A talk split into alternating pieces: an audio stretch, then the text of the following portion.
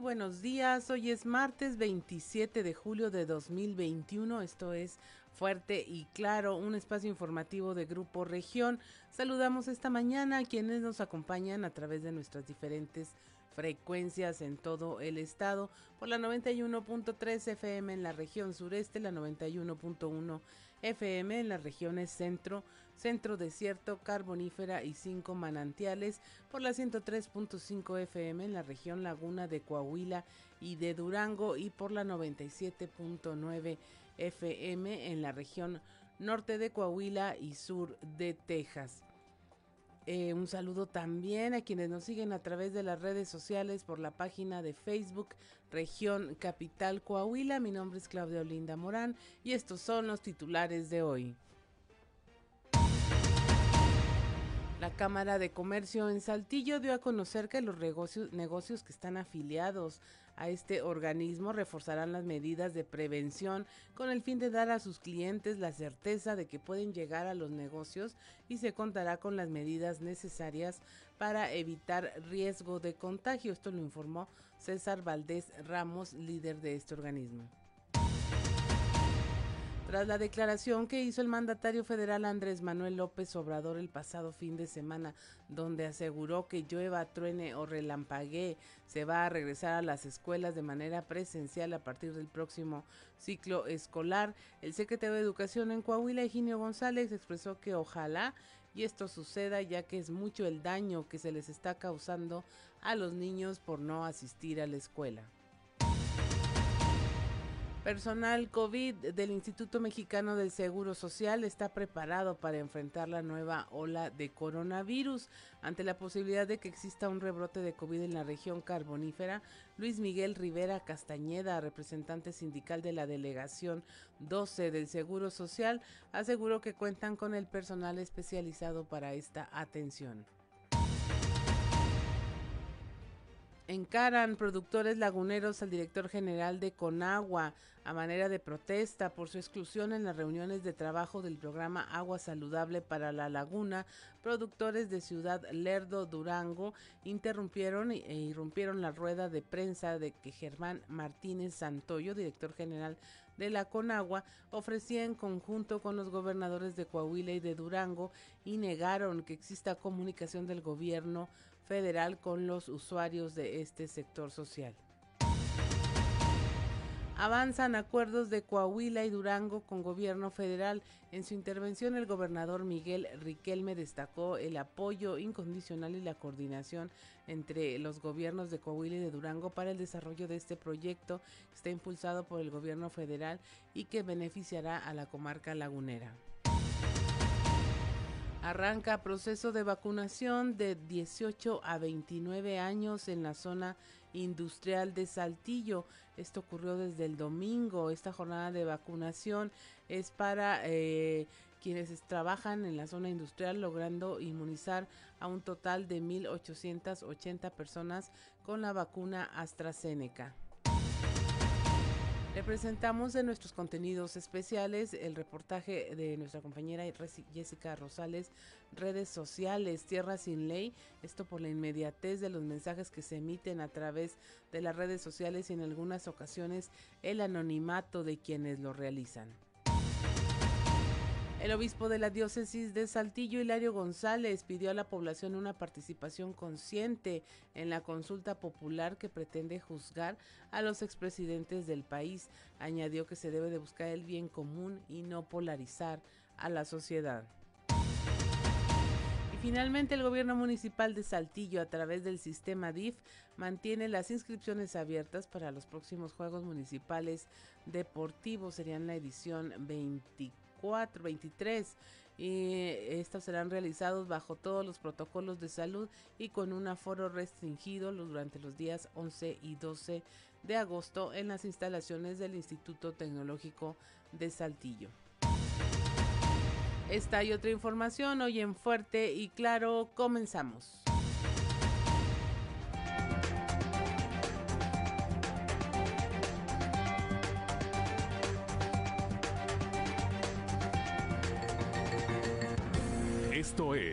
Fuerte y Claro.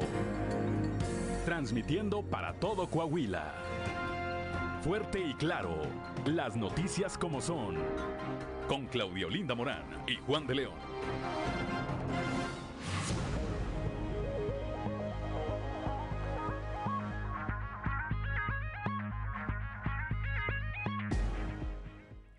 Son las 6 de la mañana con 8 minutos y a esta hora la temperatura en Saltillo 16 grados, en Monclova 23, Piedras Negras 22 grados, Torreón 24, General Cepeda 16, Arteaga 14 grados, Musquis 23, San Juan de Sabinas 24 grados, al igual que San Buenaventura, Cuatro Ciénegas 23 grados, Parras de la Fuente 19 y Ramos Arispe 17 grados centígrados. Pero si usted quiere saber cómo va a estar el clima el día de hoy en todo el territorio coahuilense, vamos con nuestra compañera Angélica Acosta.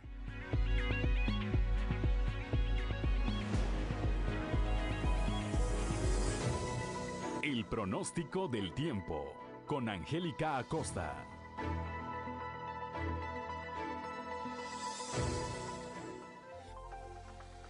Hola, muy buenos días. Maravilloso martes 27 de julio. Mi nombre es Angélica Costa y estoy lista para darte los detalles del clima. Pon muchísima atención. Saltillo, máxima de 25 grados para el día de hoy, mínima de 14. Durante el día, mucho solecito va a estar agradable y por la noche, áreas de nubosidad. La posibilidad de lluvia para Saltillo es de 3%. ¿Ok? Muy, muy baja. Vámonos ahora hasta Monclova. Siguen las temperaturas cálidas, continúan, por supuesto, 37 grados como máxima, mínima de 24. Durante el día, muy cálido, bastante solecito. Bueno, vamos a tener periodo de nubes y sol. Sin embargo, se va a sentir muy cálido. Por la noche, áreas de nubosidad. ¿Qué te comento? De igual manera, muy baja la posibilidad de chubasco ahí para Monclova, 3%. Torreón, Coahuila, 36 grados como máxima mínima de 20 durante el día, parcialmente soleado, muy, muy cálido. Por supuesto, por la noche, área de nubosidad, 0%, nula la posibilidad de lluvia ahí para Torreón, Coahuila. Vámonos ahora hasta Piedras Negras, que también continúa con temperatura cálida. 38 grados como máxima, mínima de 25. Durante el día, muy, muy cálido, principalmente soleado, por supuesto. Eh, por la noche, algunas nubecitas, también se va a sentir cálido por la noche y la posibilidad de lluvia, 25%. Toma tus precauciones, Piedras Negras. Vámonos ahora hasta la Sultana del Norte. Para este martes también continúan las temperaturas cálidas, 33 grados como máxima, mínima de 22 durante el día. Mucho sol, muy, muy cálido, por supuesto, como es costumbre. Y por la noche, áreas de De igual manera, algo cálido por la noche. La posibilidad de lluvia para Monterrey es de 25%. Ahí están los detalles del clima. Amigos, ya escucharon. Continúan las temperaturas cálidas. Sígase hidratando. Y recuerde, para nada el gel antibacterial sustituye el lavado de manos. Hay que lavarse las manos con frecuencia, con agua y con jabón. Muy buenos días. El pronóstico del tiempo con Angélica Acosta.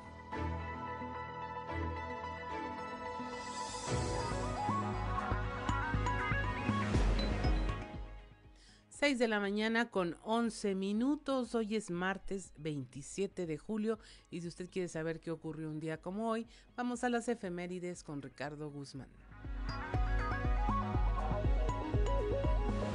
One, two, three o'clock, four o'clock, rock. ¿Quiere conocer qué ocurrió un día como hoy? Estas son las efemérides con Ricardo Guzmán.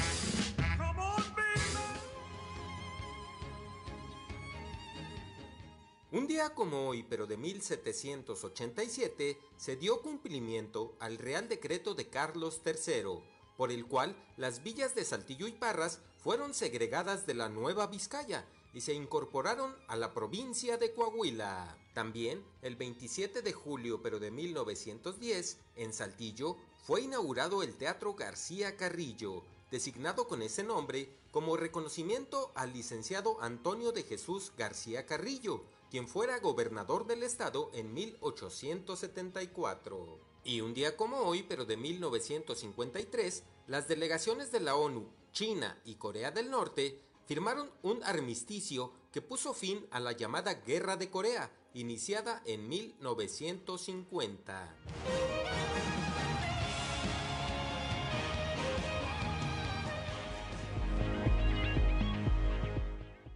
6 de la mañana, 12 minutos. Mire, es martes y si necesita un pretexto para celebrar, le vamos a decir quién está eh, celebrando su santo el día de hoy y pues cáigale con cubrebocas, pero cáigale y celebre junto. Ya eh, se puede cuidar y se puede proteger. El día de hoy se celebra a Pantaleón, Celestino, Aurelio y a Natalia. Este es el santoral del día. Pantaleón, Celestino, Aurelio y Natalia. Y si lleva usted eh, este nombre o conoce a quien lo lleve, pues eh, felicítelo y no se crea, mejor todavía con sana distancia, no le caiga y menos de sorpresa porque no se lo van a agradecer. Es más bien, le va a dar un susto. Son las 6 de la mañana con 13 minutos, vamos a los deportes con Noé Santoyo.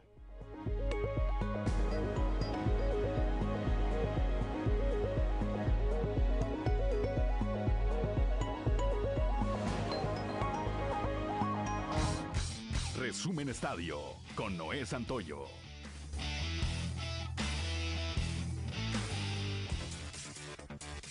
Durante esta madrugada cayó la segunda medalla para México y fue en clavados. Tuvo que ser hasta la tercera jornada de actividades en la fosa y después de los cuartos lugares en sincronizados, que el podio se abrió para la delegación mexicana, ya que Alejandra Orozco y Gabriela Angúdez ganaron bronce en la plataforma de 10 metros sincronizados, con una puntuación de 299.70. En un emocionante duelo, a México se le escapó una medalla más, y es que la selección femenil de fútbol perdió el juego por el bronce frente a Canadá en un emocionante duelo por pizarra de tres carreras a dos. La lucha libre mexicana se encuentra de luto. Este lunes murió José Luis Alvarado Nieves, mejor conocido como Super Porky o Brazo de Plata, una de las máximas leyendas de los cuadriláteros. Miembro de una enorme dinastía en la lucha, Pepe Alvarado hizo historia junto a sus hermanos Los Brazos y después sin máscara se convirtió en uno de los más queridos y consentidos de la afición, gracias a su gran carisma arriba y abajo del ring.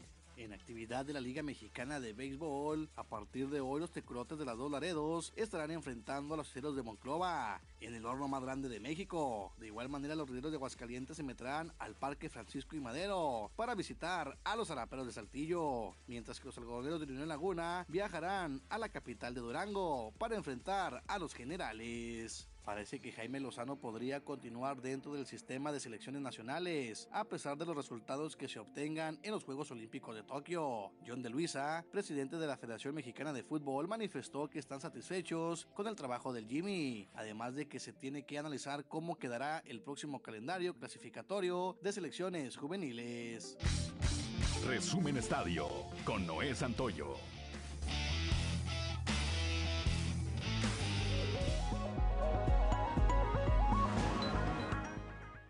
6 de la mañana con 16 minutos. Mire, el tipo de cambio promedio del dólar en México el día de hoy es de 19 pesos con 97 centavos. A la compra 19 con 74. A la venta 20 pesos con 20 centavos. Y es momento de irnos a un resumen de la información nacional. Aumenta la pandemia, la pobreza laboral. Hay trabajo, pero el sueldo no alcanza. Esto a más de un año del inicio de la pandemia de coronavirus en México. El panorama económico para las familias es poco alentador, pues aún en el mejor de los escenarios en el que las personas mantuvieron sus empleos, su ingreso cayó y provocó que no tuvieran lo suficiente para comprar la canasta alimentaria. Los habitantes de la Ciudad de México, Quintana Roo y Baja California Sur fueron los más afectados, esto según datos económicos del INEGI. Anuncian vacunación masiva en cinco estados ante la tercera ola de la pandemia.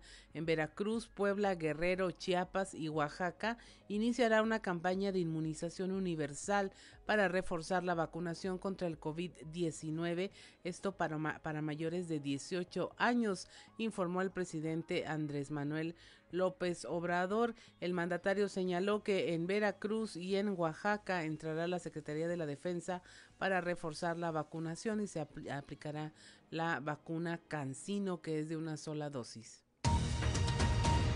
En México no hay servidores públicos honestos, esto lo dijo el titular de la Secretaría de Marina, José Rafael Ojeda Durán, quien aseguró que las Fuerzas Armadas buscan crear servidores públicos honestos porque dijo en México no los hay y por eso es la alta corrupción. Dijo que tanto la Secretaría de la Defensa Nacional y de la Marina buscan crear hombres y mujeres con valores, con principios que saben de, que saben que deben ser profesionales y no meterse en problemas y que aunque sí hay quienes eh, se equivocan, pues en estas áreas sí son sancionados.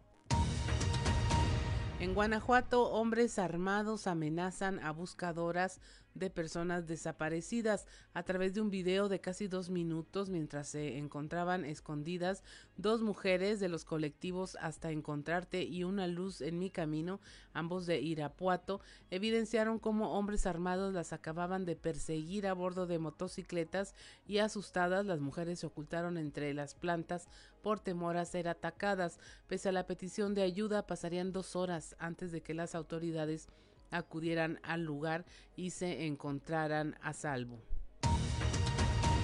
En Chiapas detienen a un hombre acusado de poner vacunas contra el COVID falsas. El hombre tiene 40 años, fue detenido en un hotel de Tapachula en el que personal de la Secretaría de Seguridad encontró una bolsa de plástico con envolturas de jeringas vacías, dos frascos vacíos de cloruro de sodio, que es un suero, formatos de certificados de vacunación contra el COVID y una relación de personas a las que les había aplicado la vacuna. Finalmente, el gobernador de Tamaulipas, Francisco Javier, García Cabeza de Vaca, eh, pidió les descongelen las cuentas bancarias a él, a su hermano y a su madre y están pugnando esto luego de que un juez ordenara de nueva cuenta mantener sus bienes asegurados. Son las 6 de la mañana con 19 minutos y es momento de irnos a un consejo G500.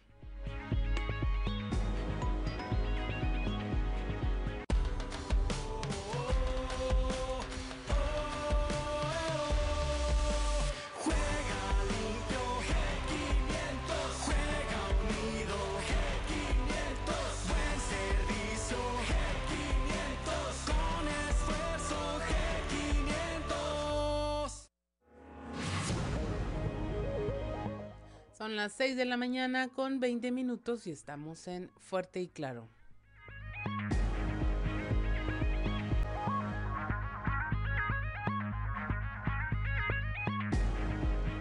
Seis de la Estado de Coahuila. En Coahuila decimos. En Monclova 23, Piedras Negras 22, Torreón 24, General Cepeda 16 grados, Arteaga 14, Musquis 23 grados, San Juan de Sabinas 24, San Buenaventura 24, Cuatro Ciénegas 23 grados, Parras de la Fuente 19 grados y Ramos Arispe 17 grados centígrados a esta hora de la mañana.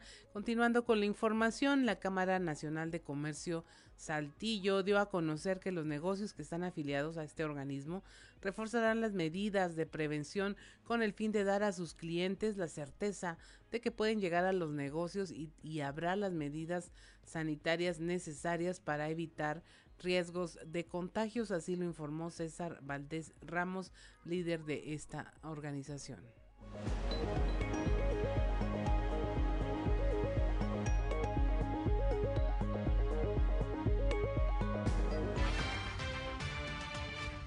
Ha habido más de 100 reuniones del subcomité donde nosotros participamos y hemos acatado y hemos eh, promovido todas las decisiones que se toman en, el subcomité.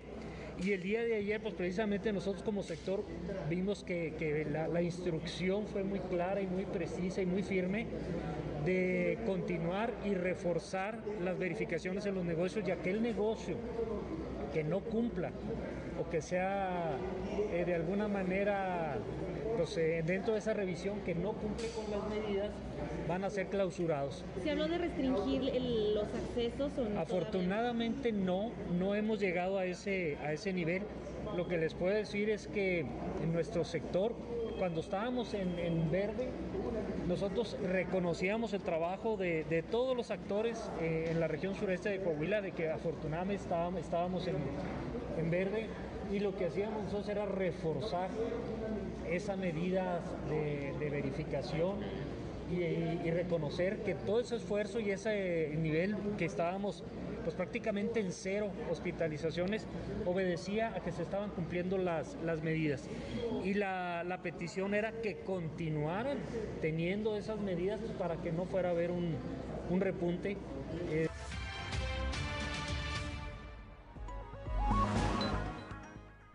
6 de la mañana con 26 minutos y vamos a nuestro recorrido informativo eh, por todo el estado y el territorio coahuilense. Nos vamos al norte de la entidad donde la Canaco Piedras Negras está pidiendo al gremio eh, de la Cámara de Comercio respetar las medidas sanitarias. La información con nuestra compañera Norma Ramírez.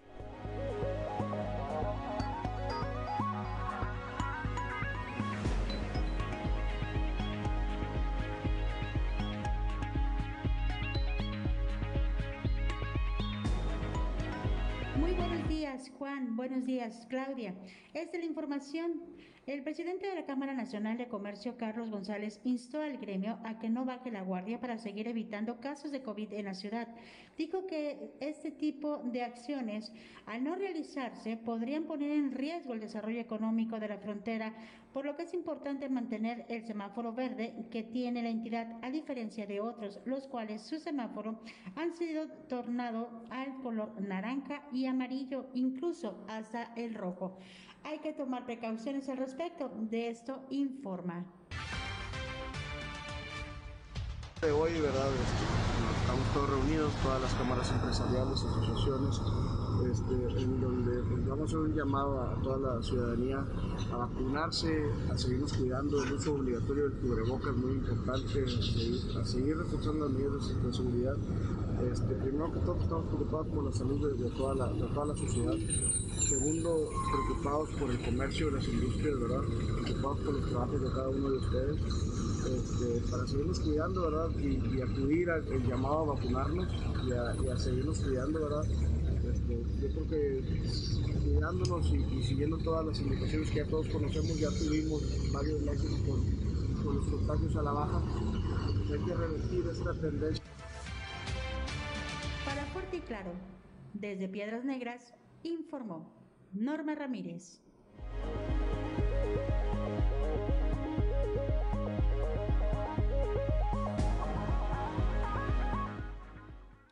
Seis de la mañana con 29 minutos aquí en la región sureste arrancó ya el proceso de vacunación para personas de 18 a 29 años. Esto en la zona industrial de Saltillo. La información con nuestro compañero Christopher Vanegas.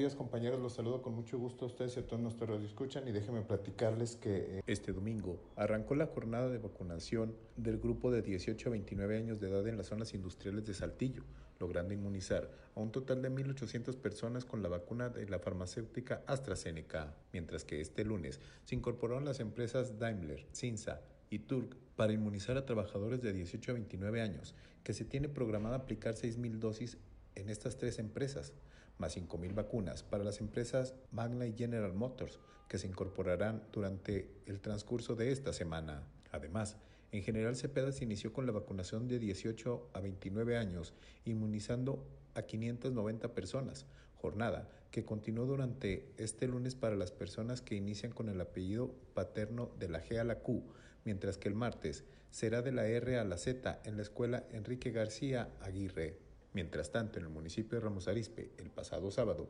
concluyó la vacunación de la segunda dosis de 40 a 49 años, inmunizando un total de 6.786 dosis en la escuela Eufaristo Sandoval y en la escuela Luis Donaldo Colosio.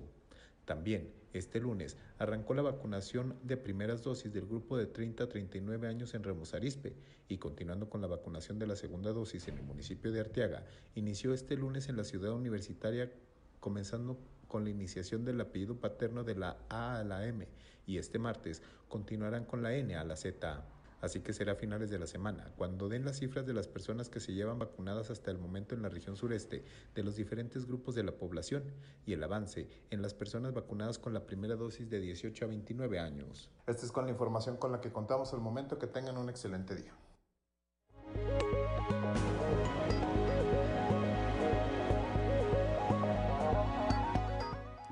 6 de la mañana con 31 minutos. Y mire, en relación a la vacunación aquí en la región sureste, al menos en lo que es la ciudad universitaria en Arteaga, donde se enfocaron a la revacunación de personas de 40 a 49 años, eh, ayer dicen que estaban solos los módulos prácticamente, que muchos jóvenes estaban animando pues a ir de una vez a que les pusieran la vacuna porque simplemente no había gente respondiendo a este llamado de acudir por su segunda dosis de vacunas ahí en Arteaga y eran exclusivas pues para la comunidad ah, para el municipio de Arteaga. Entonces que muchos jóvenes por ahí empezaron a formarse y dicen que sí los vacunaron. Entonces eh, esperemos que no se desperdicien estos reactivos que pues costó mucho producir y luego traerlos y distribuirlos como para que las personas no estén respondiendo. En Nuevo León traen una campaña que dicen, si no usas cubreboca no eres bichota, o sea, para que las jóvenes este promuevan el uso de cubrebocas y no bajen la guardia con las medidas sanitarias, pues hay que aprovechar todas las herramientas y recursos que se tienen para intentar contener esta ola, porque mire, nosotros salimos a la calle, ya creemos que estamos medio protegidos y el personal médico que estuvo desde el primer día en la línea de batalla, pues ya se prepara para ah, atender esta tercera ola de COVID. Ya en la carbonífera, Luis Miguel Rivera Castañeda, quien es representante sindical de la delegación 12 del Seguro Social, platicó con nuestro compañero Moisés Santiago.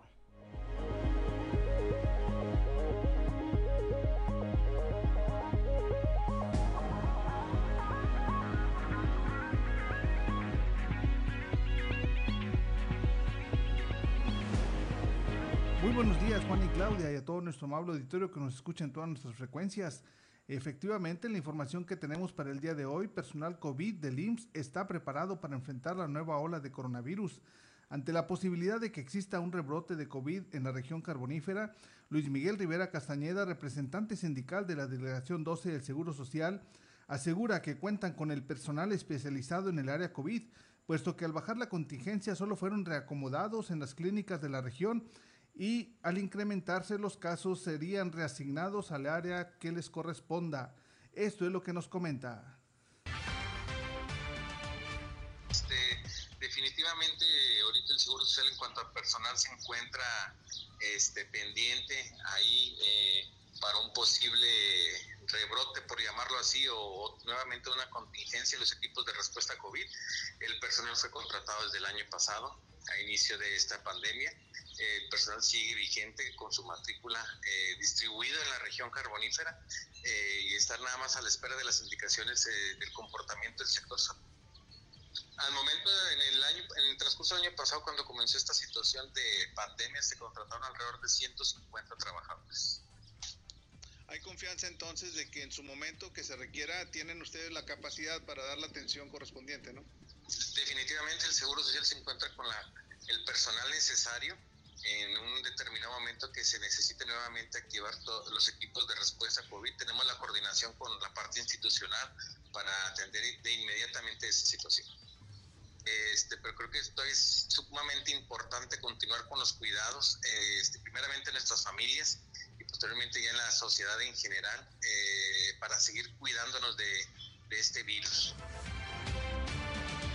Bien, pues de esta manera está trabajando lo que es el personal de Seguro Social para que se pueda tener eh, lo establecido en un momento dado de que, de que haya algún rebrote.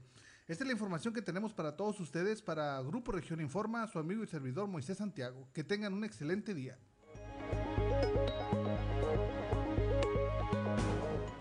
Seis de la mañana con 35 minutos. Y mire, yo no sé si usted vio eh, la inauguración de los Juegos Olímpicos, pero se hicieron muchas referencias al tema del COVID, o sea, había eh, por ejemplo, las personas que llevan la bandera olímpica, se puso eh, de manera muy preferente al personal médico también, a médicos que habían estado en la primera línea de combate desde el inicio de la pandemia en un agradecimiento simbólico a quienes fueron los héroes de esta eh, pandemia y que definitivamente después usted lo ha escuchado aquí con nosotros en la noticia les dieron un gracias hasta aquí llegó este su trabajo y el hecho de que estén preparados o no no se vale que se arriesgue al personal médico especializado por eh, descuidos. O sea, ellos están para atender contingencias, están para atender enfermedades, pero imagínense, por descuidos ya debería de cambiar un poco esa cultura que tenemos los mexicanos de no prevenir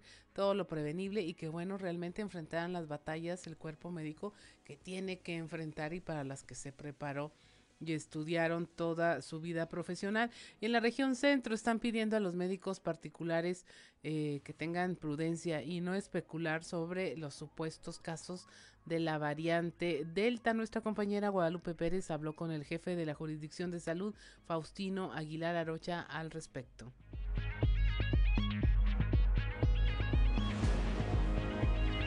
Muy buenos días, saludos desde la región centro. Tenemos entrevista con el jefe de la cuarta jurisdicción de salud aquí en Monclova, el doctor Faustino Aguilar Arocha, quien habla precisamente de estas publicaciones que algunos médicos particulares han hecho y que alertan sobre supuestos casos de COVID de su variante Delta médicos particulares no tienen coordinación con tiene tiene todos los médicos que atienden pacientes enfermedades infecciosas sea lo que sea tienen la obligación de notificar aquí a nosotros para hacer los rastreos y los estudios epidemiológicos pertinentes para poder llevar a cabo eso.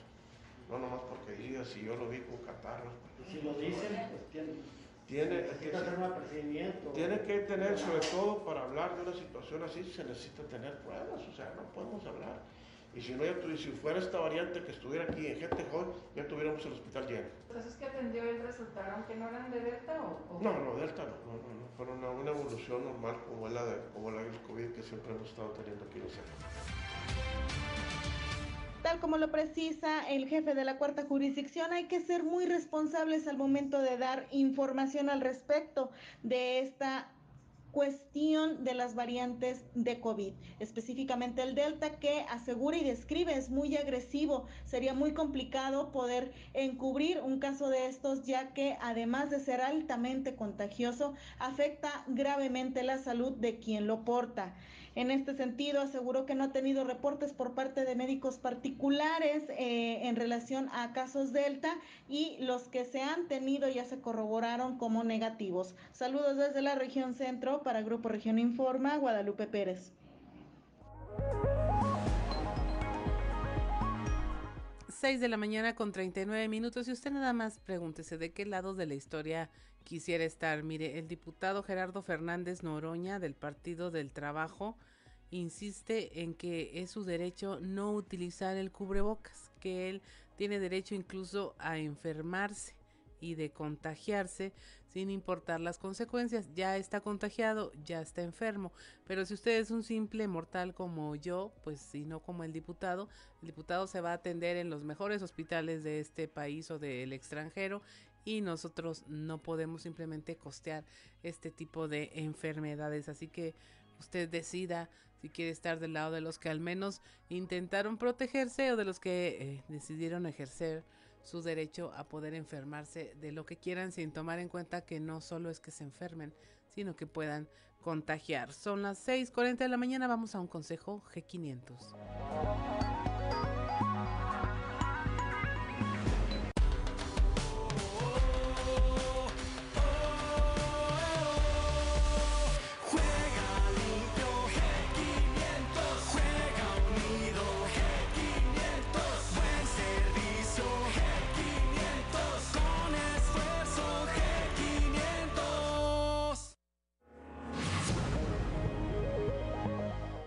De la mañana con 40 minutos. Estamos en Fuerte y Claro.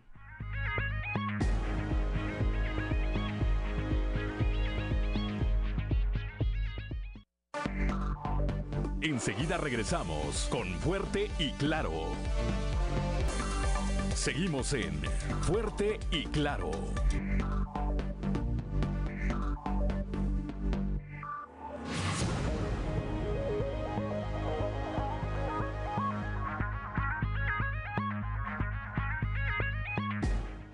6 de la mañana con 44 minutos en Saltillo, la temperatura 16 grados en Monclova 23, Piedras Negras 22, Torreón 24, General Cepeda 16 grados, Arteaga 14, Musquis 23 grados, San Juan de Sabinas y San Buenaventura 24 grados centígrados, Cuatro Ciénegas 23, Parras de la Fuente 19 y Ramos Arispe registra 17 grados.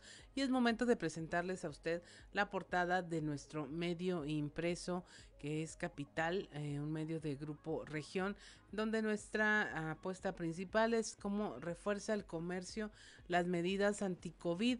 Los negocios afiliados a la Canaco en Saltillo reforzarán las medidas preventivas para dar certeza a los clientes de contar en los establecimientos seguridad sanitaria para evitar contagios. Y déjeme le cuento que esto se vuelve eh, muy relevante, en especial cuando cambiaron ya las formas, las mediciones para determinar qué se hace y cuando hay una, un semáforo en rojo, en verde o en amarillo por el tema de COVID. Y si usted lo recuerda, eh, ni siquiera cuando esté en rojo se van a cerrar totalmente comercios, por lo que es ahora sí que invaluable que estos tengan las medidas necesarias para frenar el número de contagios. También le presentamos a nuestro contenido especial el tema las redes sociales, una tierra sin ley, un trabajo especial de nuestra compañera Jessica Rosales en donde habla de todo lo que ocurre en el ciberespacio, donde la inmediatez de los mensajes que se emiten bueno, hacen que por el anonimato y todo lo que conllevan, las autoridades tengan dificultades para sancionar a quienes podrían estar cometiendo delitos virtuales. Las leyes en México siguen siendo obsoletas para combatir todo lo que ocurre en el ciberespacio y esto pues si lo comparamos con temas muy prácticos pues simplemente las leyes no alcanzan para regular qué hacer con, por ejemplo, con el transporte mediante aplicaciones. Entonces imagina todo lo que puede haber en el ciberespacio y que no tiene manera de ser regulado por las autoridades. También le hablamos de este compromiso y estaremos hablando unos minutos más con nuestro compañero Víctor Barrón de este compromiso asignado allá en la laguna para que puedan tener agua de calidad, agua saludable es el proyecto donde estuvo el, el gobernador Miguel Riquelme y el gobernador de Durango José Rosas Aspuro y así como el titular de la Comisión Nacional del Agua Germán Martínez y pues los alcaldes electos en ambas regiones. También le tenemos este tema del regreso a clases presenciales, donde dice el secretario de Educación, Higinio González, pues ojalá que regresen porque les hizo mucho daño a los niños no asistir a la escuela. Y usted recuerda cuando le preguntábamos que qué afectaciones había por las clases en línea y él decía, no, ninguna, todo está súper bien. Bueno, ahora urgen al regreso presencial.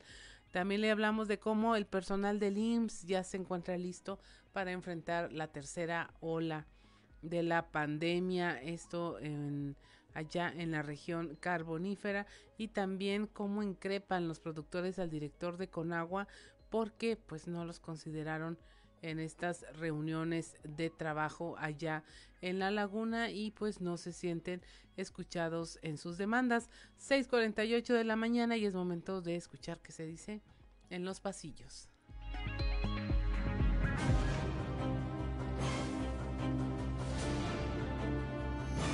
Y en el cartón de hoy, obvio, que nos presenta a Chuy de León, quien está aferrado con unas enormes garras al pan, mientras que una mano misteriosa lo está jalando y él dice, es obvio, la militancia quiere que siga dirigiendo el partido. Claro termómetro de cómo anda el ánimo social con la 4T, lo que le sucedió a Germán Martínez, director nacional de la Conagua, este lunes en Durango en donde al término del evento en que tomó parte junto con los gobernadores de Coahuila, Miguel Riquelme, y de Durango, José Rosas Auspuro, lo increparon un grupo de productores sociales que abierta y claramente le reclamaron el abandono en que se encuentran por parte del gobierno federal. El evento relacionado con el programa Agua Saludable para la Laguna dejó al menos un damnificado en la estructura estatal de Durango, anfitriona del encuentro, pues un error de ortografía en la mampara principal fue comidilla de reporteros y asistentes. Nomás les encargaron una cosa y mira cómo la hizo. Dicen que susurraban refiriéndose al responsable del notorio error. Múltiples condolencias de la clase política coahuilense a la familia del diputado federal y ex gobernador de Guerrero, René Juárez Cisneros, por su sensible fallecimiento. No hay que olvidar que el también coordinador de los diputados federales fue presidente del CEN y tuvo contacto directo con muchos coahuilenses. Quien anda paranoico, dicen, es Memo Anaya, ex candidato perdedor dos veces a la gubernatura de Coahuila. En su última publicación en redes sociales, advierte sobre una falsa actualización de datos que alguien está haciendo a la militancia panista vía telefónica. La pregunta es, ¿y a cuál?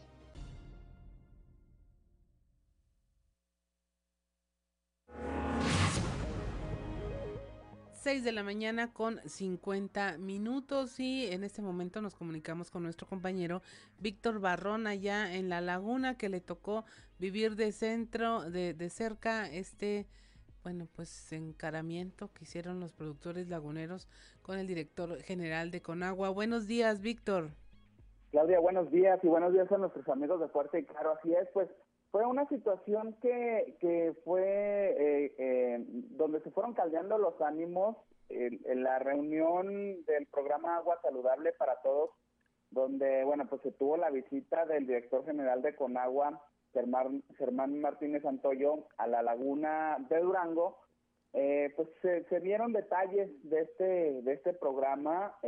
sin embargo, bueno, entre los asistentes a esta reunión de trabajo no estaban los productores eh, precisamente el pueblo de Riego 03, ubicado en Ciudad Lerdo, Durango, un municipio muy cercano hacia a, Torreón, donde, bueno, pues eh, desde que se, encontraba el desarrollo de esta reunión, Claudia, eh, eh, se expresó la molestia por parte de sus productores ejidatarios de distintas comunidades que pues se quejaban de no haber sido incluidos en, en esa presentación de avances. Mencionaban que ellos no conocen ni siquiera el, eh, eh, el proyecto ejecutivo del programa Agua Saludable para Todos y bueno, pues ellos son usuarios del agua, eh, son integrantes del sector social. Desde ahí empezó la molestia, Claudia. Ya estando en la rueda de prensa, no hubo control tampoco el logístico. Los productores entraron al salón donde se estaba realizando este encuentro con los medios llega un momento en el que Germán Martínez, eh, eh, en una respuesta a uno de los reporteros, comenta que se tiene eh, contacto directo con, con los ejidatarios, reuniones periódicas, y ellos, ahí fue donde pues se molestaron más, lo encararon diciéndole que no, no era cierto, y ahí se hicieron los dimes y diretes. Vamos a escuchar lo que comentó uno de estos ejidatarios es Margarito Favela García del módulo de riego 03 en Lerdo, Durango, quien explica parte de la situación que les molestó a estos productores. Escuchemos. Queremos conocer, exigimos conocer el proyecto de pieza a cabeza. Si no nos dan a conocer el proyecto de pieza a cabeza, nosotros no estamos en condiciones y están hablando los usuarios 1.550 eh, usuarios del módulo riego número 3. Si no hay respuesta positiva a nuestras peticiones, no habrá firma, no hay negociación. Y por ende no los vamos a dejar que vayan y tomen el agua de la presa. Claro que sí. Claro que sí. Incluso los, los compañeros de graseros, que son los dueños del vaso de la presa, porque no les han resuelto la situación, están dispuestos a, que entre todos los ejidos tomemos o la vaciamos de a tiro o no dejamos sacar una gota de agua. No, no, no. Antes, de empezar a, sacar agua del proyecto, a la gente agresor no lo han indemnizado, eh, le falta la indemnización y la indemnización y le falta el documento. 6.54 de la mañana. Víctor, pues lo hubieran hecho como cuando cancelaron el Metrobús y cambiaron todo por el proyecto de de agua. Hubo una votación a mano alzada, ¿no? El presidente Andrés Manuel eh, pues simplemente se enfrentó a protestas en la unidad deportiva de Francisco y Madero en Gómez Palacio y dijo, bueno, a ver, ¿quieren el proyecto del Metrobús o no? Alzaron la mano, dijeron que no y se canceló en la parte de Durango. Así es, así nació este eh, eh, la iniciativa que derivó posteriormente en este programa de agua saludable para todos. Pero bueno, en, eh, en el trayecto, Claudia, han sido pues ya múltiples las voces que se quejan de lo mismo, que no hay inclusión, en estas juntas, eh, en, en, estas reuniones informativas del programa, que solamente son algunos. De hecho, los, los productores se quejaban de que, ¿por qué invitan empresarios?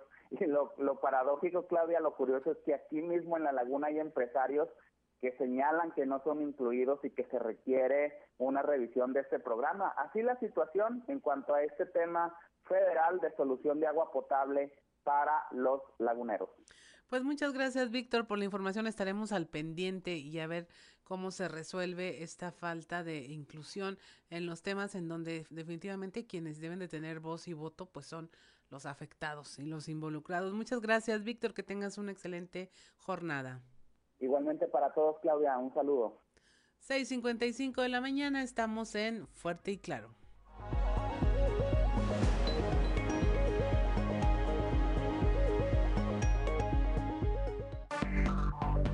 Enseguida regresamos con Fuerte y Claro. Seguimos en Fuerte y Claro.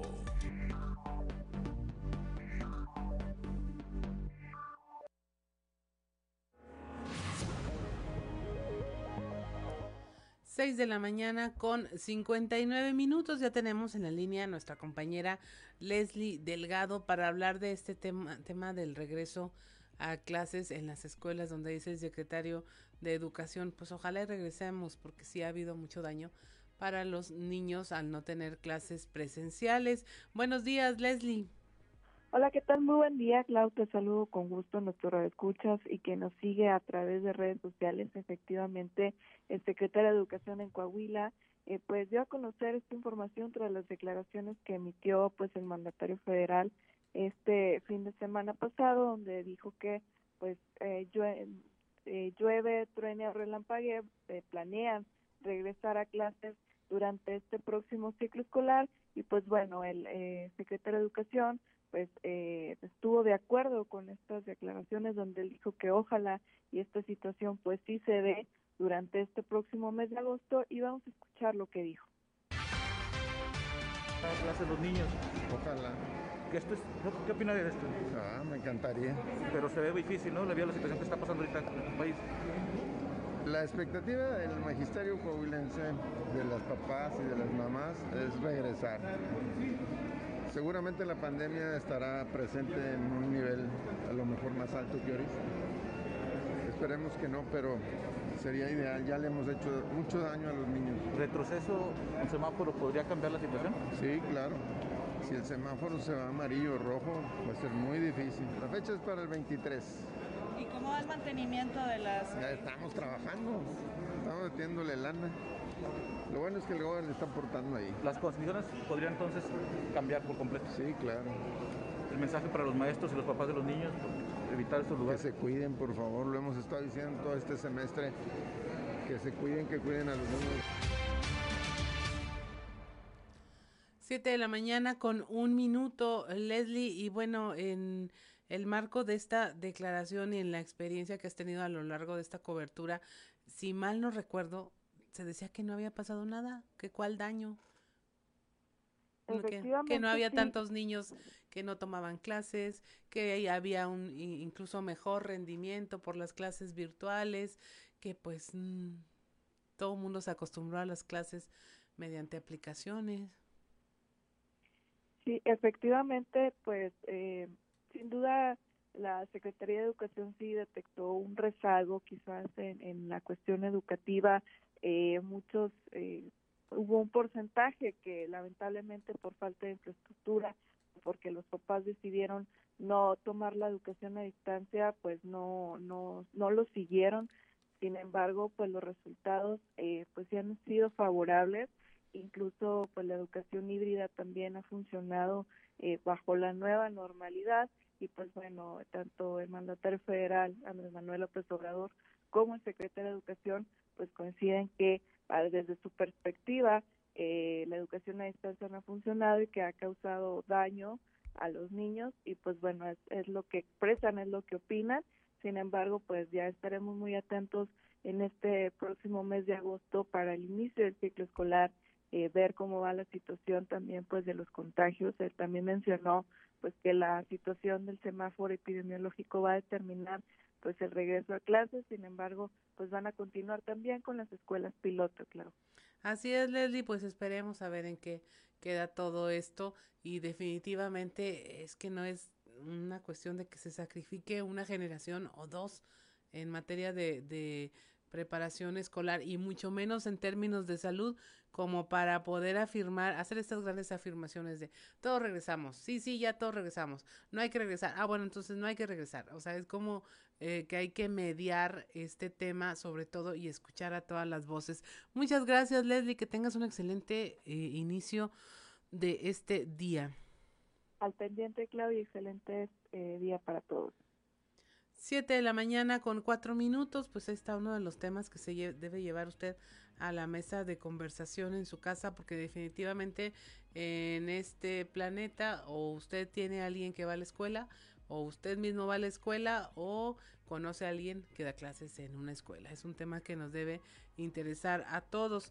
En, continuando con la información, el gobernador de Coahuila, Miguel Riquelme, participó en una reunión de trabajo como se lo mencionábamos hace unos momentos, de este proyecto Agua Saludable para la Laguna, encabezado por el director nacional de la Comisión Nacional del Agua, Germán Martínez Santoyo, donde también asistió el gobernador de Durango, José Rosas Aispuro, así como los nueve alcaldes de ambas entidades de esta región.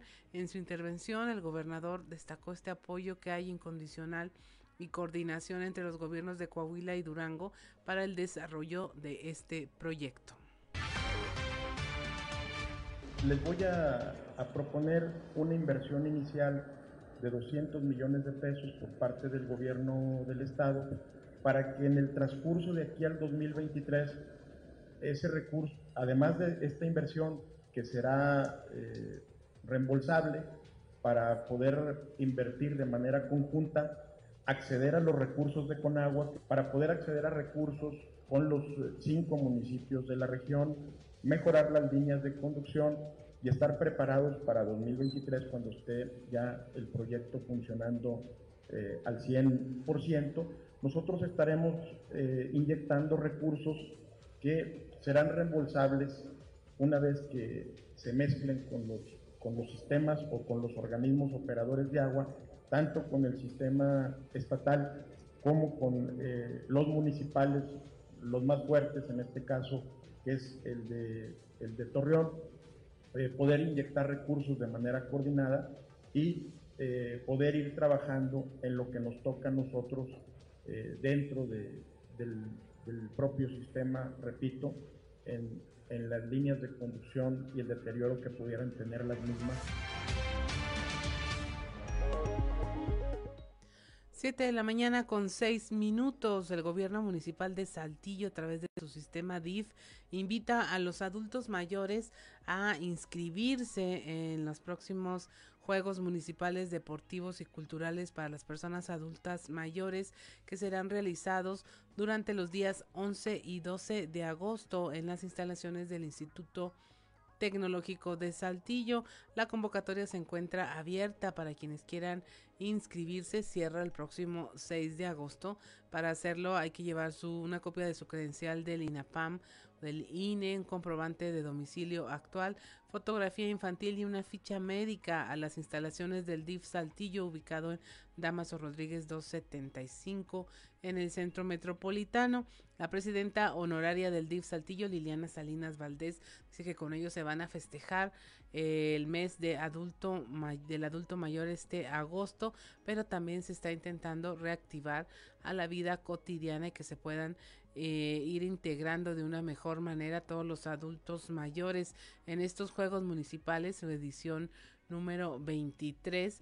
Bueno, va a haber contiendas deportivas de atletismo, béisbol, cachibol, pelota tarasca, básquetbol, tai chi tablas gimnásticas, natación, ajedrez, dominó y ulama de brazo, mientras que en las actividades culturales pues será de artesanías, manualidades, artes plásticas, canto individual, declamación, poesía, música, tanto individual como grupal, baile de salón, danza prehispánica, danza regional y música grupal. Todas estas actividades se desarrollarán en el Instituto Tecnológico de Saltillo, donde se hará uso de las instalaciones del gimnasio, el lobby, la pista de atletismo, el auditorio y la alberca. 7 con 8 de la mañana le invitamos a ver este contenido especial de redes sociales Tierra sin Ley.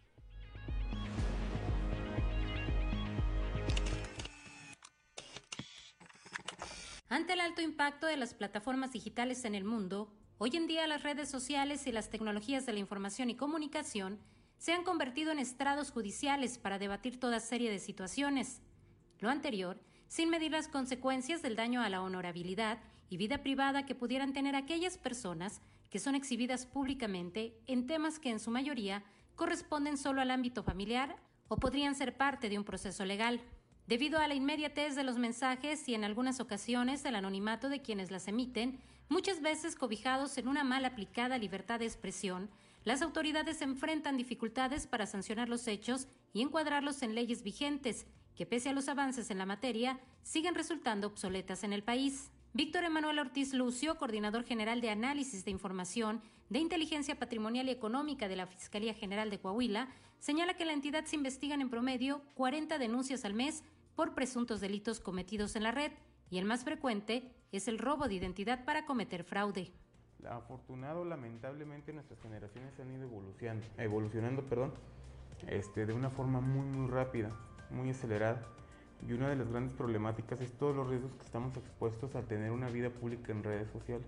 Y en el 2019, en Coahuila, en la anterior legislatura, se hacen estas reformas donde se modifica la ley de acceso a las mujeres a una vida libre de violencia para contemplar la violencia digital como una más de las violencias que existen en contra de las mujeres. Eh, esto es una responsabilidad compartida. ¿eh? Es una responsabilidad no solo de los medios de comunicación formales establecidos como este, como el que represento, eh, para filtrar lo que vamos a publicar de información, porque también la nueva modalidad que tenemos como medios de comunicación es que estamos al pendiente ahora de las redes sociales.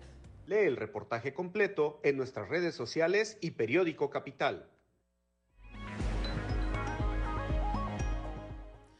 7 de la mañana con 10 minutos. Y mire, acaba de pasar el aniversario de la ciudad, una celebración que estuvo eh, marcada con estos nuevos protocolos sanitarios, con la sana distancia, aforos controlados y que requirió de un enorme, enorme esfuerzo para sacar adelante un proyecto eh, muy grande que denominaron el concierto del siglo el cual eh, en el cual estuvieron involucrados personajes eh, de la talla del maestro José Luis Ulloa, él es el autor del himno coahuilense y es eh, compositor también, director de la banda de música del estado. Y lo tenemos ahora en entrevista con nosotros para que nos platique de esta experiencia donde él hizo los arreglos, si no me equivoco maestro, de esta producción que eh, bueno fue como el cierre eh, de todas estas actividades culturales por el 444 aniversario de la ciudad. Buenos días, maestro José Luis Ulloa. ¿Qué tal, Claudia? Buenos días. Muchísimas gracias por, por esta invitación a esta entrevista. Un saludo para ti y para todo tu amable auditorio. Y pues sí, efectivamente, eh, tuve la oportunidad de hacer los arreglos para este gran disco, el, ni nada más nada menos que el disco del siglo que se está denominando donde se pudieron conjuntar tantos artistas de fama nacional e internacional y pues para mí es un verdadero privilegio el haber hecho estos arreglos para tantas personas. De hecho, me decían los productores que no, no muchos arreglistas tienen esa oportunidad de escribir en un solo disco o bueno, en una sola en un solo evento escribir arreglos para tantos artistas al mismo tiempo. Así es, vimos ahí en sus redes sociales, se tomó fotos con todos. Con casi todos, son casi todos. La verdad es que sí era un poco difícil, pero pues sí, que qué gran oportunidad de, de poder compartir eh, pues lo que uno sabe hacer, que es la música, y con, con estos grandes artistas. Maestro, eh, me imagino que es una diferencia enorme eh, ser, por ejemplo, el autor del himno coahuilense y luego eh, trasladarse a toda la gama que ofrece este arte, la música, para trabajar. Eh, en el himno coahuilense usted fue único y hizo y deshizo y decidió y, armó, pero aquí era trabajar no solo con diferentes artistas, sino con diferentes autores eh, coahuilenses y hacer que todo sonara pues eh, de acuerdo al, al original, pero con su toque, eso hacen los arreglistas.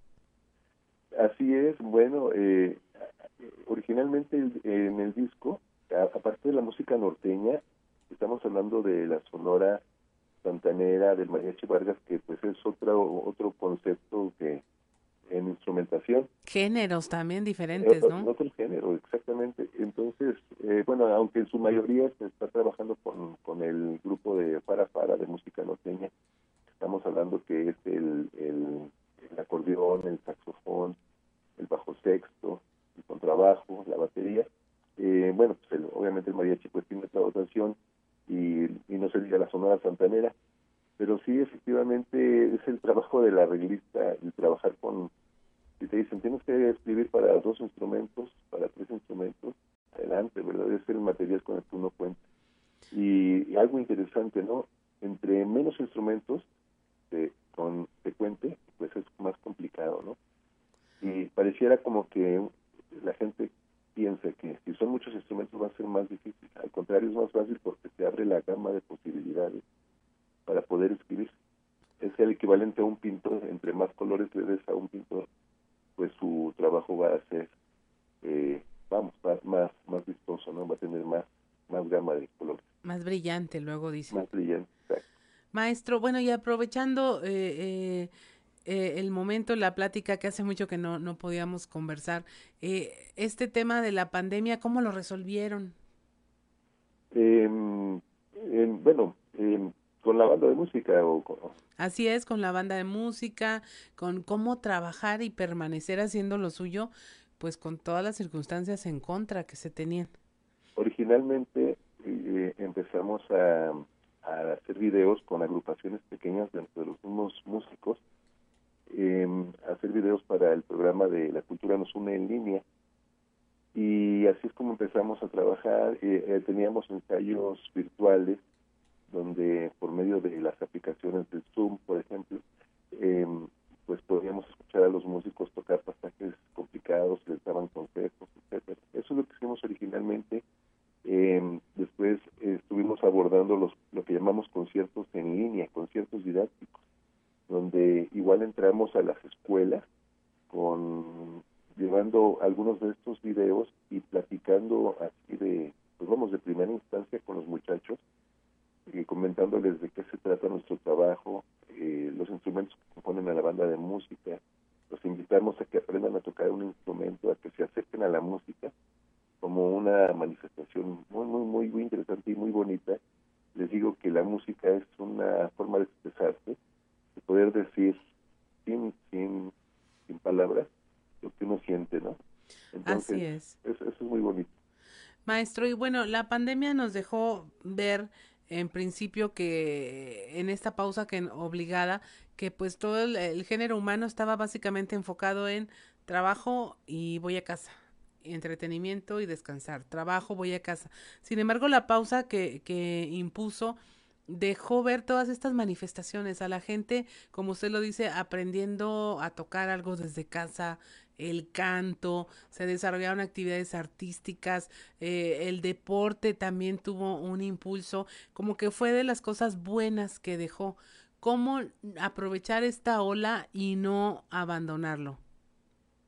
Bueno, sí, es como comentas, eh, el estar dentro de la casa, a lo mejor en un principio muchos decían, hay vacaciones Pero ya después de que pasa un tiempo y se encuentra uno con, consigo mismo, ¿no? Y bueno, ¿qué estamos haciendo? ¿Y qué, estamos haciendo en bien? Eh, como de, la comunidad de todos y es donde yo creo que la mayoría de las personas eh, nos, bueno, se aplican, nos hemos aplicado para aprender nuevas formas de, de pues de, de, en primer lugar estar entretenido, pero sobre todo de que sea en provecho.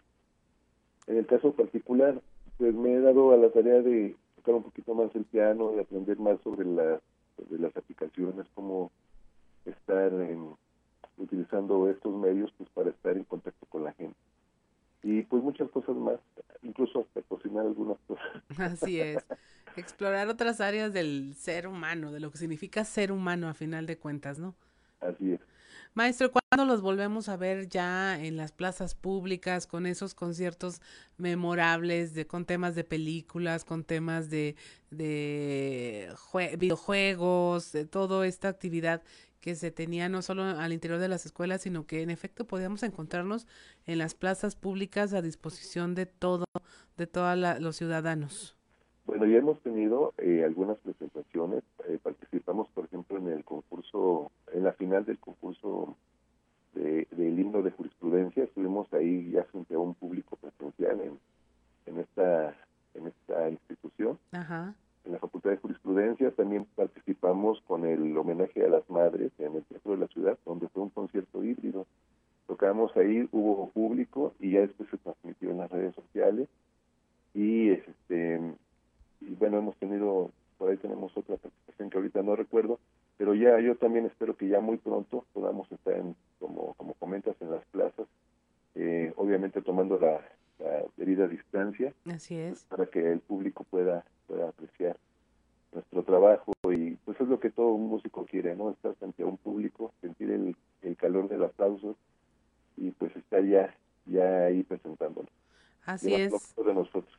Acuérdese de nosotros, maestro, y avísenos dónde va a estar y nosotros le decimos a nuestra audiencia para que esté por ahí y no se pierda de esta experiencia que suele ser muy gratificante cuando un niño, un adulto mayor, un ciudadano está en una plaza y se topa de repente con los sonidos y luego ver de dónde sale ese sonido y que hay un hombre dirigiendo eh, el tiempo en el que entran y salen.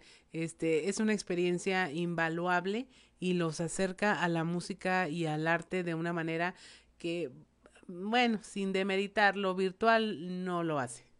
Qué bueno que tocaste ese punto porque justamente en los conciertos didácticos donde pues hablamos con niños prácticamente, les hacemos ver eso, ¿no? El trabajo en equipo, que la banda de música es un ejemplo muy, muy importante de, de trabajar en equipo. Algo que decimos en nuestra reseña es que los músicos, todos, todos tenemos una, una forma de pensar diferente, tenemos diferentes gustos, pero lo que nos une es la música y justamente eh, el, hacer este equipo donde todos piensan diferente, pero, pero con un mismo objetivo, logramos cosas muy, muy bonitas como es hacer este bello arte de la música. Así es, maestro. Pues muchas gracias por conversar por nosotros esta mañana. Le deseamos que tenga una excelente jornada. Igualmente, Claudia, muchísimas gracias por esta entrevista y qué bueno que ya tienes mi teléfono. Estamos a la orden. Un saludo a toda la audiencia.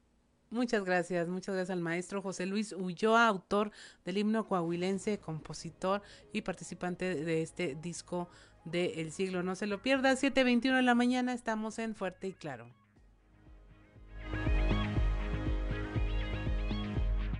De irnos a un consejo G500.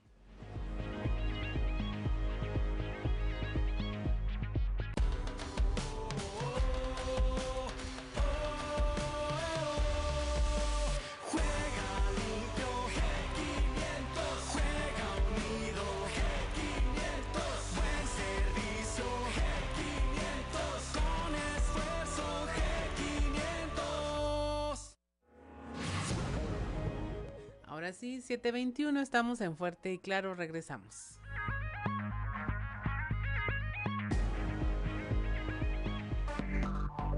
Enseguida regresamos con Fuerte y Claro. Fuerte y Claro.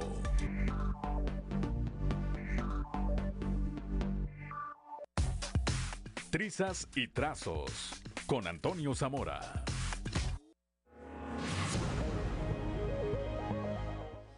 7 7 de la mañana con 25 minutos y ya tenemos nuestra participación de hoy y conversación con don Antonio Zamora, columnista de Trizas y Trazos. Buenos días, don Antonio. Claudia, ¿cómo estás? Buenos días, buenos días a, las personas que nos escuchan a esta hora. Eh, fíjate que eh, en una vuelta así en los cafés, en los restaurantes de Monclova, nos hemos percatado de cómo se ha incrementado el número de pues de clientes en, en, los hoteles y también en los restaurantes, ¿no? Ayer lo mencionábamos aquí en el sentido de que el, lo que se está haciendo, la reparación del alto horno número 5 de la planta 2 de AMSA, eh, ha traído mucha gente de fuera y eso ha hecho que se incremente pues eh, el número de, de, ocupación en los hoteles y también que la gente salga a comer a, los restaurantes. Yo creo que eso también, eh, pues eh, en medida, pues ha ayudado a la economía regional porque se siente un repunte económico, Claudia. Yo creo que eso está, pues, está, está muy bien, además, ¿no? Por otro lado, eh, comentarte que primero eh, la 4T habló sobre no incremento al precio de, los combustibles. Nos referimos a la, gasolina, a las gasolinas y el diésel. Y luego anuncia el gas del bienestar, que es un programa político, social, electoral, eh, que se contempla aquí entre nosotros, nos, pudimos averiguar, eh, iniciar en los estados donde habrá elección eh, es decir, eh, este programa definitivamente que se está utilizando se va a utilizar para, para ganar votos. Pero lo más seguro es que el famoso gas del bienestar sea subsidiado, como en la actualidad el gobierno federal lo hace con las gasolinas y lo hace con el diésel. Eh, ¿Por qué nos atrevemos a decir eso? Pues por la sencilla razón de que también el precio del gas tiene precio internacional. Eh, es igual que eh, que las gasolinas, entonces este, no puedes decir que vas a bajar de precio cuando no se puede porque es un precio internacional y como así nos han engañado pues eh, en lo que va del sexenio. Con los subsidios se perjudican los estados y municipios del país, el gobierno federal paga y el municipio y estados disminuye la obra pública porque no hay recursos. En el tema de las gasolinas, aunque no se perciba por muchos, estamos ante un inminente gasolinazo, pero no se atreven a, decirlo con, con ese nombre, ¿no? A diferencia es que en otras administraciones el incremento se daba de un trancazo, casi siempre al iniciar el año, y en la actualidad se ha tenido un aumento así, por llamarlo de una manera, un aumento por goteo, pero de esos que inundan sin que los consumidores se den cuenta, se percaten de que está incrementando el precio de la gasolina.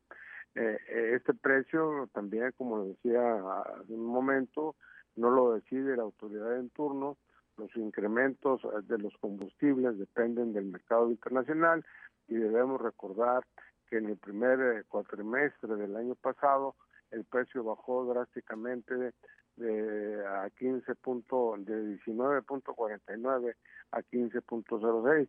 El señor López atribuyó a sus políticas la baja nunca vista por los mexicanos, pero la verdad es que esto fue por un conflicto internacional eh, que había entre Rusia y los Emiratos Árabes y estos este pues eh, soltaron todo el petróleo y por eso bajaron los precios en las gasolinas. Eh, lo mismo, lo mismo compañera, va a suceder con la llamada, con el llamado gas del bienestar. Una pena que la gente, los, los gobiernos estatales y los municipales de todo el país, pues vayan a seguir sufriendo la falta de recursos por las ocurrencias que se tienen en la llamada cuarta transformación, compañera. Así es, don Antonio, y pues bueno, ahí está el tema, se lo pone en la mesa don Antonio Zamora, este, para que usted lo vea y lo platique y, y sepa y identifique que pues a veces es más de lo mismo con una etiquetita diferente. Así es. Muchas gracias, don Antonio. Que tenga una excelente jornada el día de hoy. Y nos estaremos escuchando. Sí, gracias. Siete de la mañana con 30 minutos. Pues ahí tiene usted este asunto. Palabras más, palabras menos. No es que el gobierno federal esté impulsando un nuevo tipo de energía limpia que usted y yo eh, tuviéramos en dificultades para poder usarla en nuestros hogares o en nuestros automóviles y, porque es cara y entonces el gobierno ahora sí le va a entrar para que tengamos acceso a este tipo de tecnologías. No, es más de lo mismo, es un cilindro de gas eh, llenado en una eh, bajo la misma esquema eh, de riesgo que conocemos hoy, bajo los mismos precios y pues llevado con otra etiqueta simplemente, lo cual pues nos pone muy lejos de tener opciones reales en materia energética en este país. Pero bueno, si usted quiere una opción real sobre otros temas, aquí ya está con nosotros en, vía telefónica y sin guitarra nuestro compañero Osiris García. Buenos días, Osiris. Linda, ¿cómo están todos por allá? Muy bien, ¿qué te hizo enojar esta semana? No, hombre, nadie, al contrario, soy completamente feliz, soy tan dichoso. ¿Qué fue eso?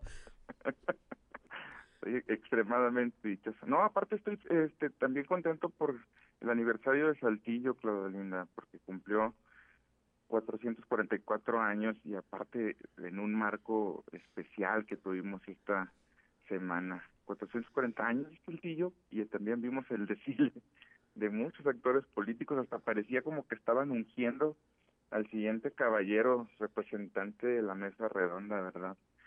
Decía don Fidel Velázquez, eh, bueno, en realidad es una frase de un español, Alfonso Guerra, el que se mueve no sale en la foto, pero acá en México don Fidel Velázquez este, la popularizó. Para los que están más jóvenes que nosotros, pero digamos que Fidel Velázquez era este señor que nomás nunca se resignó a morir, que era el líder de la CTM. Bueno, sí se resignó al final de cuentas, pero parecía que nunca se iba a resignar a morirse.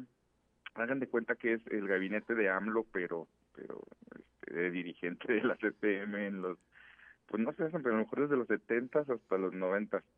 me, me, hace muy difícil imaginarme todo, a ver, como AMLO, pero en los 70 Sí, es que mira, el gabinete de AMLO es como que de, octogenarios también, ¿verdad? Y yo, por ejemplo, que nací en los 80, me tocó ver los últimos años de Fidel Velázquez, de Fidel Velázquez al frente de la CTM, y el señor, no es broma, le tenían que poner un traductor o unos subtítulos abajo de la en la televisión para poner ahí lo que estaba diciendo porque ya no se le entendía nada. Sí, cierto, es cierto, es cierto. Entonces, este, ese es un gran líder del PRI de esos de antes. Y mira, en concatenación ya fuimos viendo este, cómo se fueron formando líderes y representantes políticos de los distintos órganos del otro partidazo, al menos en Coahuila todavía partidazo del PRI, alrededor del alcalde de Saltillo este, como si pareciera pareciera que es el, ungido para la próxima elección y a mi parecer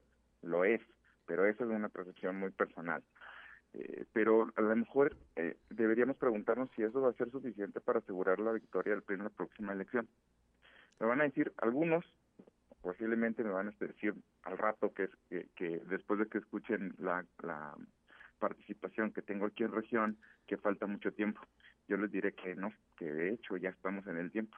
Como, como todos saben, Claudia eh, Auditorio, el PRI nunca ha perdido la gubernatura de Coahuila. Y de hecho hasta se de ser el Estado con más solidez priista de la nación. Eh. Aunque en la elección pasada el margen de diferencia fue bastante reducido y ahí es donde empieza el problema de por qué tiene que ser ya eh, este, la dirección al siguiente a, la siguiente, eh, este, digamos, a donde se va a entregar la siguiente estafeta del próximo dirigente del PRI estatal. ¿Por qué? Porque menos de 100 mil votos son los que separan a la oposición del PRI. En la última elección, en la última elección, tú lo sabes, que fueron más o menos ochenta y tantos mil votos este, de diferencia, no son ni siquiera 100 mil votos de diferencia entre Morena y el PRI.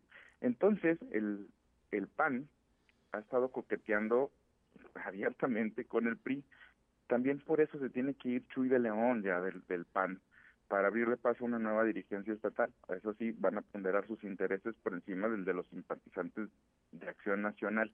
Y en realidad no es mala estrategia, ¿eh? es buena estrategia, porque el panismo, eh, a pesar de su aversión al PRI, ahorita es más grande su aversión y su odio a Morena. Entonces, aunque ellos saben que ni de broma van a competir para esta gubernatura, es bastante paradójico porque en la elección pasada estuvieron muy cerca de ganarla con, con, con Memonaya, ¿verdad? Pero en esta elección pasada, ya viéndolo a nivel federal, el PAN sumó 184 mil votos.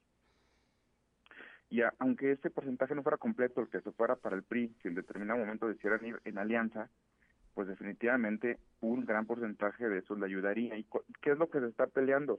Pues ese margen de diferencia. Si es buena estrategia, la mala estrategia tal vez sea que están este, eh, asustando o aventando a Alfredo Paredes para ser dirigente del PAN y Alfredo Paredes, sin su tío, no gana ni una elección de, de, de una planilla en una escuela. O sea, en su última elección eh, se cayó hasta el tercer lugar en la diputación que estaba intentando buscar por allá, por, por Monclova, pero bueno, pues a lo mejor no hay mucho de dónde escoger, ¿verdad? Y por eso eh, están promoviendo ahí Alfredo Paredes. Y, y, y ese, ese, ese, esa unión entre PRIPAN a lo mejor sí puede causar algún tipo de daño porque puede sacar más votos ciudadanos. Es decir, ya tener PRIAN, que tanto ha hecho campaña en contra del presidente Andrés Manuel todos los días, ahora sí que literalmente todos los días, este sí puede ir menoscabando la imagen de lo que pudiera ser esa alianza, lejos de sumar los votos directamente, sí se podría ir, ir peligrando. Y así sea, mira, eh, Claudelina, y en, y en el orden lo digo este, con intención, Manolo, Eduardo Olmos, Jericó o Román Alberto, porque Román también va a ser un nuevo jugador el próximo eh, de diciembre, eh, cualquiera que sea de ellos, de los representantes para el, para el PRI, para la siguiente gubernatura, pues no la va a tener nada fácil tomando en cuenta todos estos factores, según mi muy particular punto de vista. Así es, mi estimado Osiris. Oye, pero entonces el, el PAN va a sacar ventaja de ser la tercera fuerza política, va a estar como aventurera vendiendo muy caro su amor. Totalmente, es, yo ahí coincidimos completamente. Mira, el hecho de haberse caído hasta ese tercer lugar eh, en, las preferencias eh, electorales, bueno, 184 mil votos no son pocos, son pocos para el PAN en el estado, porque era un era un partido que prácticamente estuvo a nada de llevarse la gobernatura en el sexenio pasado y hoy pues no están en las posibilidades. Entonces, como tú bien dices, vende caro tu humor aventurera, este, pues va a ir a entregarse al, al más competitivo. Y, y, precisamente como ha pasado en el resto del país, Claudelina, se nos privativo de Coahuila, es, es decir, pues el, el, el mal menor, ¿verdad? Vamos a evitar que llegue Morena a la, a la gobernatura de Coahuila y eso es lo que se va a estar buscando a final de cuentas. Digo, la estrategia no es mala, este, pero en el papel ya significa otras cosas porque ya no es el México de, de hace cuatro, de tres años, ni siquiera es el México de hace un año y eso posiblemente termine costándole. Si no toman una buena decisión el liderazgo del PAN, puede ser hasta contraproducente. Así es, pues vamos a ver una guerra de mestizajes, ¿no? Morena, producto de mestizaje de la izquierda, PAN y PRI, eh, producto de mestizaje de centro derecha, pues vamos a ver qué es lo que ocurre. Sin duda, Morena tendrá que hacer jugadas muy inteligentes para lograr romper un bastión este aquí en el norte del estado y que la verdad a mí no me importa quién gana o pierda, pero el tema es los ciudadanos que tengan la representación que se merecen con los contrapesos que se necesitan Totalmente, estoy de acuerdo para que avance esta comunidad en la que estamos todos. Pues no está mal, mira, a final de cuentas, si lo vemos del lado de los ciudadanos, este, como deberíamos en realidad estarlo abordando, son 415 mil votos de Morena contra 500 mil votos del PRI en la pasada elección. Eso significa que tenemos un estado equilibrado más o menos en preferencias electorales, a pesar de que de pronto se ve como que muy apabullante el, el poder del PRI, porque gana más, este, pero sí en votos están ya estatalmente ahí compitiendo. Y mira, uno de los actores principales en esto se llama Armando Guadiana y ya fue a formarse a la fila porque también estuvo, a lo mejor nada más es una cuestión política, ¿verdad? Pero ya estuvo ahí en el evento de este fin de semana con el alcalde Manolo. Así es, muchas gracias mi estimado Osiris García, nos vemos esta semana aquí en cabina. Que tengas un excelente día. Abrazo. 7.40 de la mañana, vamos a un consejo G500.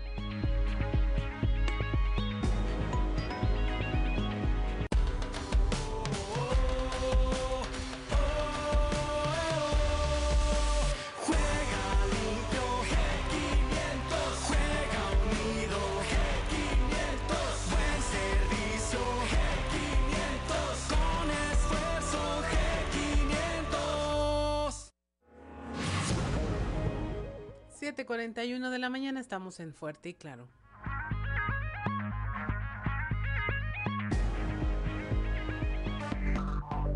Enseguida regresamos con Fuerte y Claro. Seguimos en Fuerte y Claro.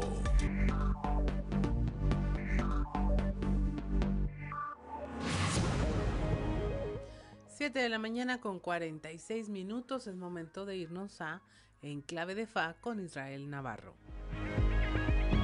En Clave de Fa con Israel Navarro. Una gran película es Enemigo Público con Will Smith y Gene Hackman, en la que un abogado es perseguido por la Agencia de Seguridad Nacional de Estados Unidos, la cual tiene una gama de herramientas tecnológicas para espiarlo y seguirlo.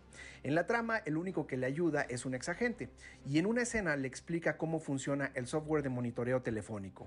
Hablas con tu esposa por teléfono y dices la palabra bomba presidente Alá o cientos de palabras clave. La computadora la reconoce, automáticamente graba la conversación y le pone alerta para ser analizada. Eso fue hace 20 años le dice el personaje. Bueno, imagínense que la película salió en 1998. Lo sé, es Hollywood, pero en el mundo real existen programas como Pegasus que se volvió famoso de la noche a la mañana. ¿Qué hace el juguetito? Básicamente intervenir cualquier teléfono celular, extraer información, grabar conversaciones, monitorear su ubicación y prender secretamente el micrófono y la cámara sin que el usuario se dé cuenta. O sea, es como el Rolls Royce del espionaje. En principio, la empresa israelí NSO que lo desarrolló empezó a comercializarlo a gobiernos supuestamente para tareas de lucha contra el terrorismo y la delincuencia organizada. Pero la tentación es grande. Son cientos de denuncias en países europeos, latinoamericanos y de Medio Oriente sobre espionaje a políticos de oposición, periodistas y activistas incómodos al régimen. O inclusive a otros mandatarios como Emmanuel Macron de Francia, quien tuvo que cambiar su celular por sospechar de estar pinchado por Pegasus. El espionaje entre políticos de todos los niveles no es una cosa nueva. Por allá del 2013 hubo un escándalo a raíz de una investigación que reveló que la canciller alemana Angela Merkel llevaba años siendo espiada por Estados Unidos a través de su celular. El entonces presidente Barack Obama tuvo que salir a prometer que no lo haría más.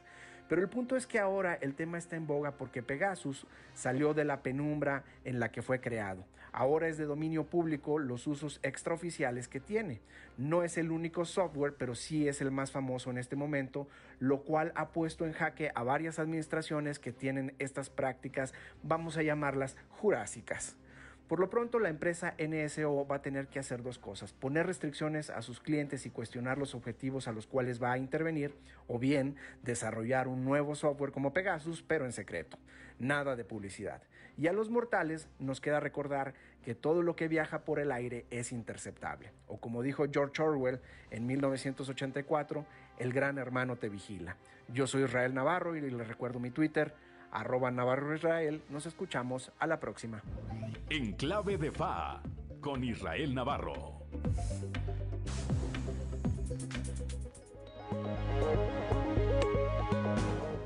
Siete de la mañana con 49 minutos y es momento de irnos a un resumen de la información nacional. Aumenta la pandemia, la pobreza laboral, hay trabajo, pero el sueldo no alcanza. A más de un año del inicio de la, pandemia de coronavirus en México, el panorama económico para las familias es poco alentador en el, en el mejor de los escenarios el que las personas mantuvieron sus empleos, su ingreso cayó y provocó que no tuvieran lo suficiente para comprar la canasta alimentaria. Los habitantes de la Ciudad de México, Quintana Roo y Baja California Sur fueron los más afectados. Anuncian vacunación masiva en cinco estados ante la tercera ola de la pandemia. En Veracruz, Puebla, Guerrero, Chiapas y Oaxaca iniciará una campaña de inmunización universal para reforzar la vacunación contra el COVID-19 para mayores de 18 años. En México no hay servidores públicos honestos, dice el titular de la Marina, el secretario de Marina, José Rafael Ojeda Durán, quien aseguró que las Fuerzas Armadas buscan crear servidores públicos honestos porque México carece de ellos. En Guanajuato, hombres armados amenazan a buscadoras de desaparecidos a través de un video de casi dos minutos mientras se encontraban escondidas dos mujeres de los colectivos hasta encontrarte y una luz en mi camino, ambos de Irapuato, evidenciaron cómo hombres armados las acababan de perseguir a bordo de varias motocicletas y asustadas las mujeres se ocultaron entre las plantas con el temor de ser atacadas. Pese a la petición de auxilio pasarían aún dos horas antes de que las autoridades acudieran al lugar y las pusieran a salvo. Y en Chiapas detienen a un hombre acusado de poner vacunas anticovid falsas. El hombre de 40 años fue detenido en un hotel de Tapachula. Eh, personal de la Secretaría de Seguridad y Protección Ciudadana le encontró una bolsa de plástico con envolturas de jeringas vacías, dos frascos vacíos de cloruro de sodio, que es suero, formatos de certificados de vacunación contra el COVID y una relación de personas a las que eh, aplicó la vacuna así como un sello para recetas y una filipina con logotipos de la Secretaría de Salud del Estado. Y hasta aquí la información nacional. Es momento de irnos al show de los famosos con Amberly Lozano.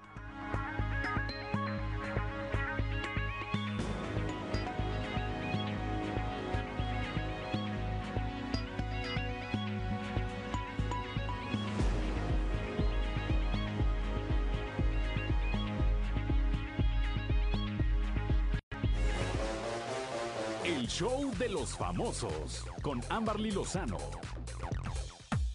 Luis Miguel lanza preventa para su vino único. El cantante Luis Miguel ha lanzado la preventa para adquirir su vino y estará disponible a partir del próximo mes.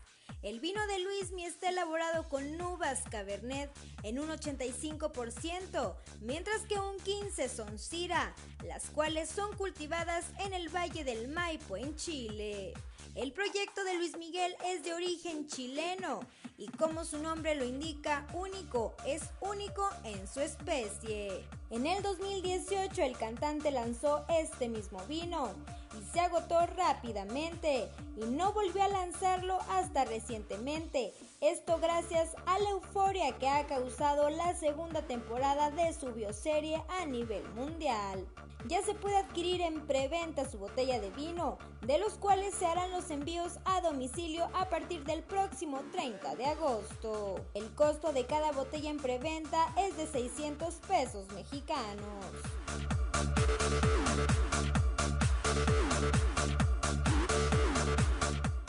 José Manuel Figueroa demanda a Farina Chaparro por extorsión. José Manuel Figueroa ha denunciado a Farina Chaparro ante la Fiscalía General de Justicia de la Ciudad de México por los presuntos delitos de hostigamiento, amenazas, lo que derivó en extorsiones.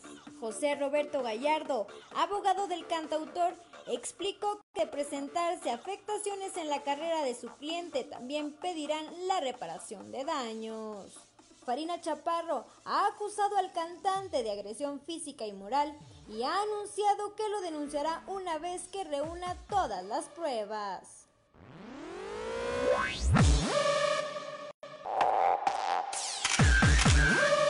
Reportó para Grupo Región Amberly Lozano. 7.54 de la mañana, muchas gracias por habernos acompañado en este espacio noticioso. A nombre de nuestro compañero Juan de León le damos las gracias por habernos seguido durante estas dos horas donde, eh, bueno, nuestro placer es dejarle a usted temas de conversación que pueda usted llevar a la mesa de su hogar y platicar y hacerse eh, ideas y tomar todas las opciones posibles en materia de información y si se trata de estar informado, pues qué mejor que sea con nosotros aquí en Grupo Región en todos nuestros espacios informativos y a través de las redes sociales usted puede seguir a nuestros reporteros llevándole eh, todo lo que ocurre aquí, en, no solo en la región sureste, sino en el resto del estado. Y sobre todo, bueno, como siempre le decimos, tome decisiones informadas y qué mejor que aquí con nosotros. Mi nombre es Claudia Olinda Morán y esto fue Fuerte y Claro.